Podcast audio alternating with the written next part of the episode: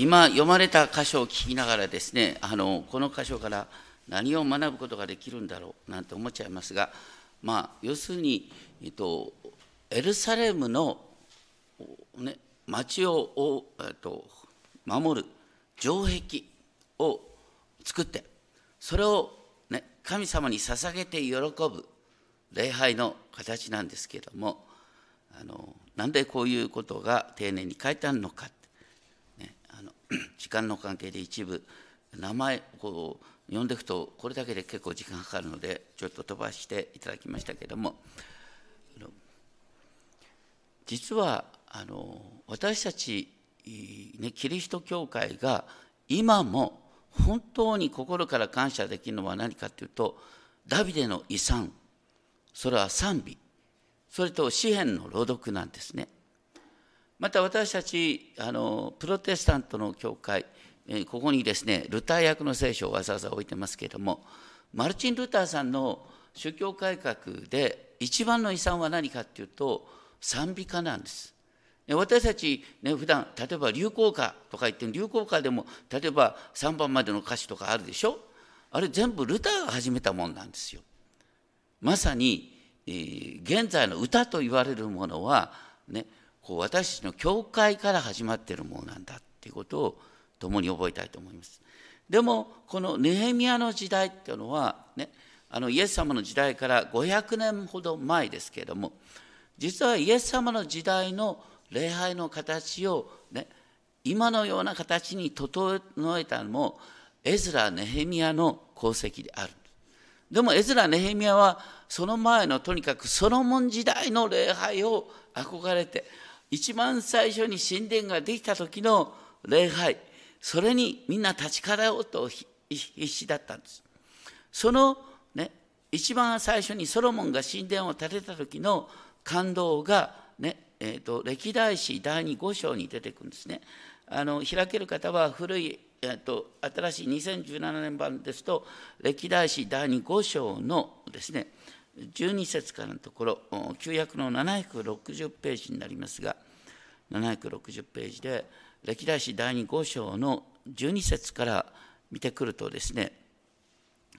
歌い手であるレビ人全員、すなわちアサフ、ヘーマン、エロトン、および彼の子たちや兄弟たちも、天野を身にまとい、シンバルこと盾事を手にして、祭壇の東側に立ち、120人の祭司たち、も彼らと共にラッパを吹き鳴らし、ラッパを吹き鳴らす者たち、歌い手たちがまるで一人の人のように一致して歌声を響かせ、主を賛美し褒めたたえた。そしてラッパとシンバルと様々な楽器を奏でて声を上げ、主は誠に慈しみ深いその恵みはとこしえまで、当主に向かって賛美した。その時、雲がその宮、すなわち主の宮に満ちた。祭司たちはその雲のために立って使えることができなかった。主の栄光が神の宮に満ちたからである。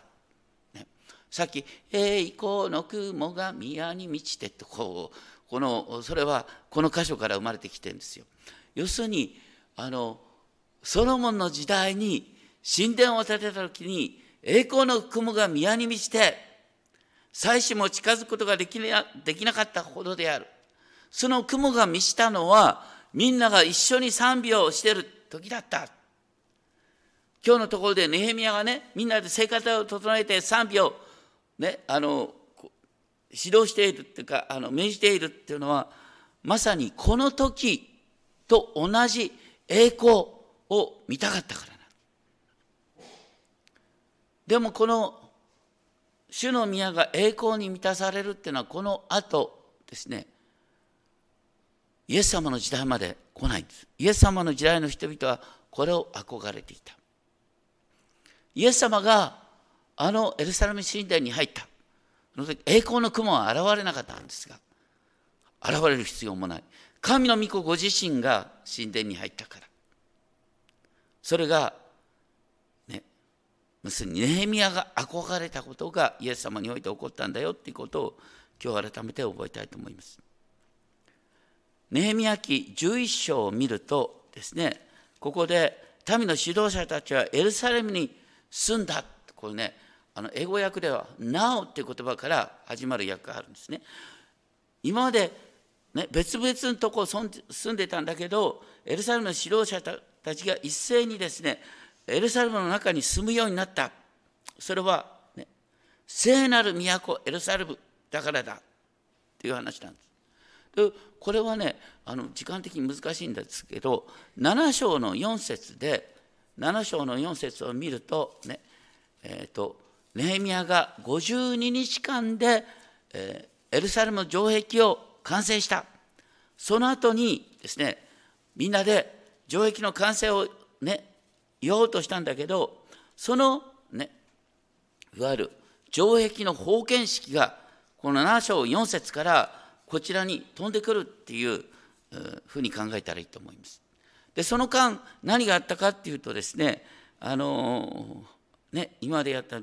7章では改めてイスラエルの系図の見直しがなされ8章ではね神殿完成直後の盛大な仮用の祭りが描かれていた。でそこでのネヘミヤ記最も有名な言葉として8章10節主を喜ぶことはあなた方の力である。主を喜ぶことはあなた方の力である。っていう、ね、ことが語られでもその直後に9章で、ね、あのイスラエルの歴史を振り返りながら今私たちは奴隷ですっていうネヘミヤの嘆きの祈りがあってのペルシャ帝国の支配から解放されたいんだっていうことを願っていた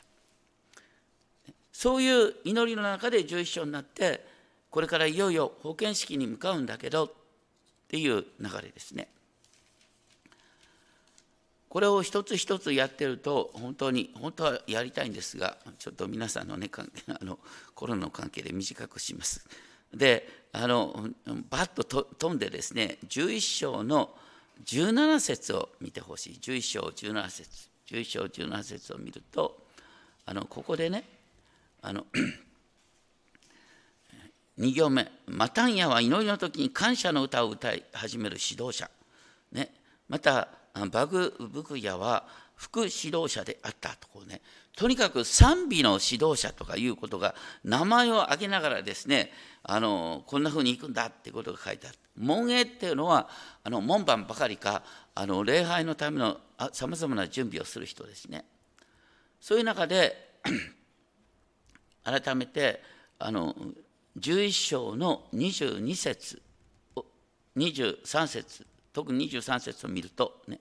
歌い手たちには王の命令が下っていてあのね主への賛美をするっていうことに王の命令っていうのが関わってくるって。この方がダビデ以降の伝統を指すのかダビデの命令によるのかそれともペルシャの王自身が望んだのか。まあ、24節から見るとこれはペルシャの王自身が望んだっていうふうにも考えられる。とにかくあの賛美の、ね、レビ人が歌うってことが多めえだっていうすごい、ね、大げさな話になってるわけなんです。そしてさらにですねあの飛びますが12章に飛んでくると12章の8節をこれもねパッと見見過ごされがちなんですが12章の8節で2行目ですけれども感謝の歌を受け持っているのはマタンヤとその兄弟たちであった。となってその後9節ですね。また彼らの兄弟のバグブクヤとウンニは務めの時は彼らの向かい側に立った。ある兄弟がこちらの方にグループとして立ってその向かい側に別の兄弟が立って。これ何を指すかっていうと、ね、この後も賛美のグループが2つに分かれてたって話があるんですけれども 今日も一番最初に詩篇を購読しました。ね、あの2行詞から始まって3行詞に行ったんですがあの一番典型的なパターンはあの、ね、私たちが詩篇の中で何節とかあるこの一つの節の前半と後半、ね、前ハレル後ハレルっていうんですけれども前半と後半合わせて一つの意味になるっていう形で作られてる詩篇がとても多いんです。だから詩篇を読む時にはあの購読の形で読むっていうのが本来の読み方。ね、だからあのこの2つのグループにあって右側のグループが全ハレル後後半のあの左側のグループが後ハレルを歌うという形であの自由教会の伝統の中でねこういう遺産がねどんどんどんどん値上げしろにしてしまって、ね、ダビデ以来の支援作者は支援を作る時に読み方をある意味で指定してるんですよ。だって形がそうなってるんだから。ね。頭にくるのは奇数奇数説偶数説なんて読み方も本当にこっちゃなんですけどナンセンス。とにかく構造自体がこういうふうに読めっていう構造になってるんですよ。だからね今回だって詩編48編というのは初めてなんだけどでもこの箇所は詩編48編開かないと終わらないからだからわざわざねあの金曜日から土曜日にかけてですね一生懸命になって購読文を作っとる。ね、でその購読文をですねあのうちの教会のホームページに載せていただいてるんですね。あのまあ本当に僕なんで遺産として残したいというのはまさにこの購読文なんです。ね、あの最近ですねあの福音伝道教団っていうところでですね招かれてあの詩篇の講義をした。そしたらねこの詩篇の講義を聞きながら購読文を一緒にやって「ああこれは素晴らしい」って言ってですねもう本当に質のいいですねあの新学生がとても喜んでくれた。でだからもう本当にこれをですねあの広げていきたいと思ってるんですがとにかくあのダビデの遺産なんですこれは。読み方がある意味で指定されてるんです。そのように翻訳して購読できるようにしなきゃいけない。まあそういう形で、ね、当時はそういうグループ分けから何からきちんとしてたんだよって話だ。そして12章27節からあのところで12章27節さっき読まれたねエルサレム城壁の封建式がありますけれどもこれでね大切なのはあらゆる場所からレビ人を探し出してエルサレムに連れてきた。レビ人は、ね、生贄を捧げる時に役に立つと同時にですね彼らは日ごと日頃訓練されてたのは歌う訓練と楽器を弾く訓練なんですね。そしてダビデの遺産でダビデの盾事ってのがあるわけですよ。こうあのネットで調べるとダビデの盾事ってのはこういう音だったんじゃないかってこういろいろ出てきたりなんかしますけども。とにかくそのポロンポロンポロンって静かな音ですけどそれに合わせてですね静かにこう朗唱していくように支援を歌っていくんですけどもそういう訓練がなされていた。そして歌い手たちはねその当時ですね、えー、周辺の町を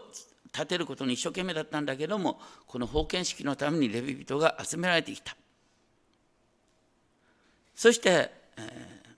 12章の30節祭司とレビ人は自分たちの身を清め、ね、民と門と城壁を清めた。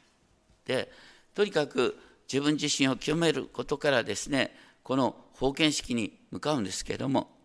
そして封建式の時どうしたか。12章31節を見ると、ね、あのネヘミヤはユダの指導者たちを城壁に登らせた。あのエルサレムの城壁っていうのは皆さんがあの万里の長城なんかで見ると同じように城壁の上を歩くことができるようになったんですよ。これ敵から守る時に当然なんですね。だから彼らは、ね、作った城壁の上に登ってそして2つのグループに分かれていったんです。1つのグループはあの学者エズラがリードで36節にありますけれども、ね、城壁のえっと、城壁のですね西側から登っていってですねこの南の方に行って反時計回りに回ってダビデの家の上を通ってあの水の門というですねあのエルサレムの水を引き入れるですね門のところに来た。一方ですね38節から見るとネヘミヤはね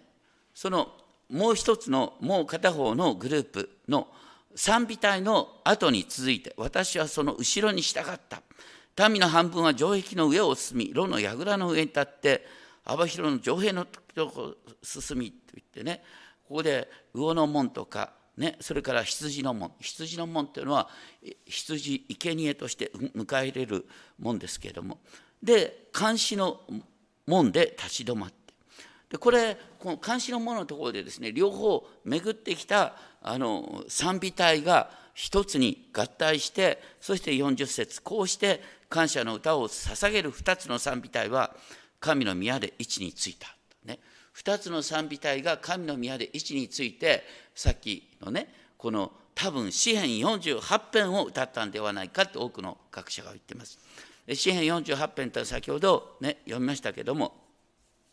主は大いなる方大いに褒めたたえられるべき方主の聖なる山私たちの神の都でと歌ってね。シオンの山は大王の都。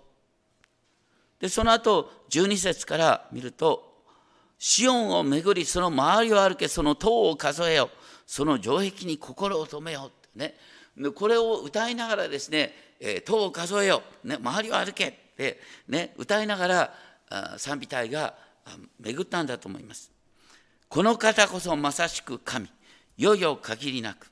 我らの神、神は死を超えて私たちを導かれる。死を超えて私たちを導かれるっていう復活予言的な言葉がここに入ってくるんです。そして41節ではですね、祭司たちっていうのはラッパを吹く。そして、えー、42節はレビ人なんですけれども、歌い手、そして共にダビデの楽器を用いてですね、死を賛美するという形になってた。そして、えー、12章43節彼らはその日数多くの生贄を捧げて喜んだ。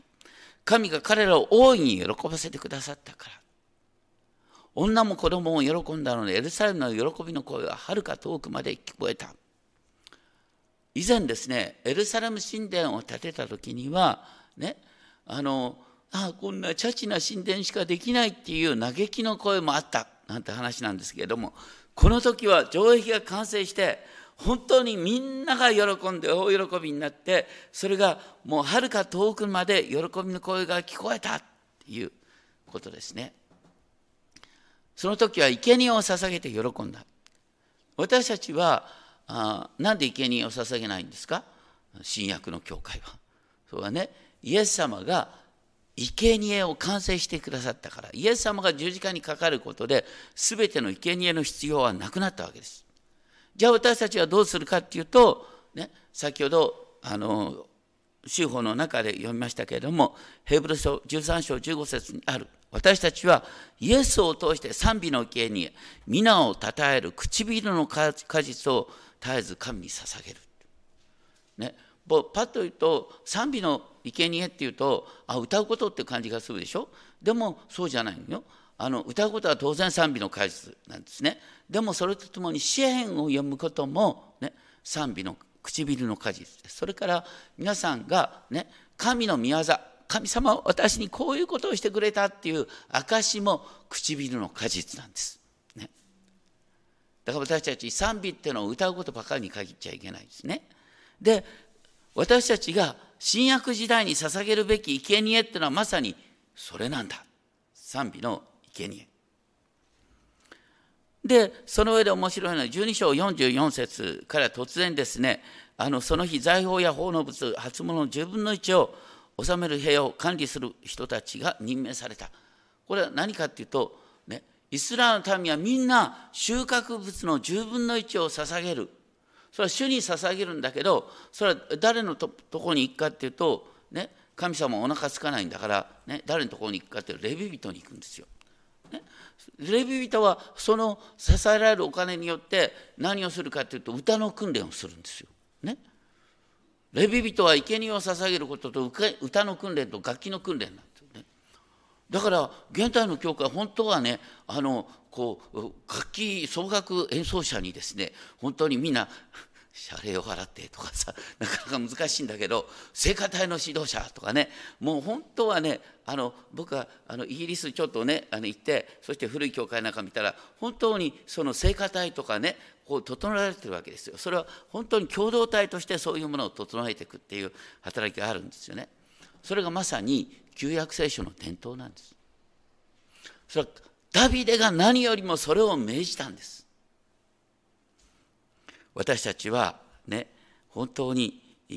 そういうことを今どのように見直していくかということを考えてみたいと思います。まあ、この後ですね、いろいろとあの書いてあるんですが、ちょっとなかなか難しいので、あの後で読んどいてくださいということで終わりますが、まあ、とにかくですね、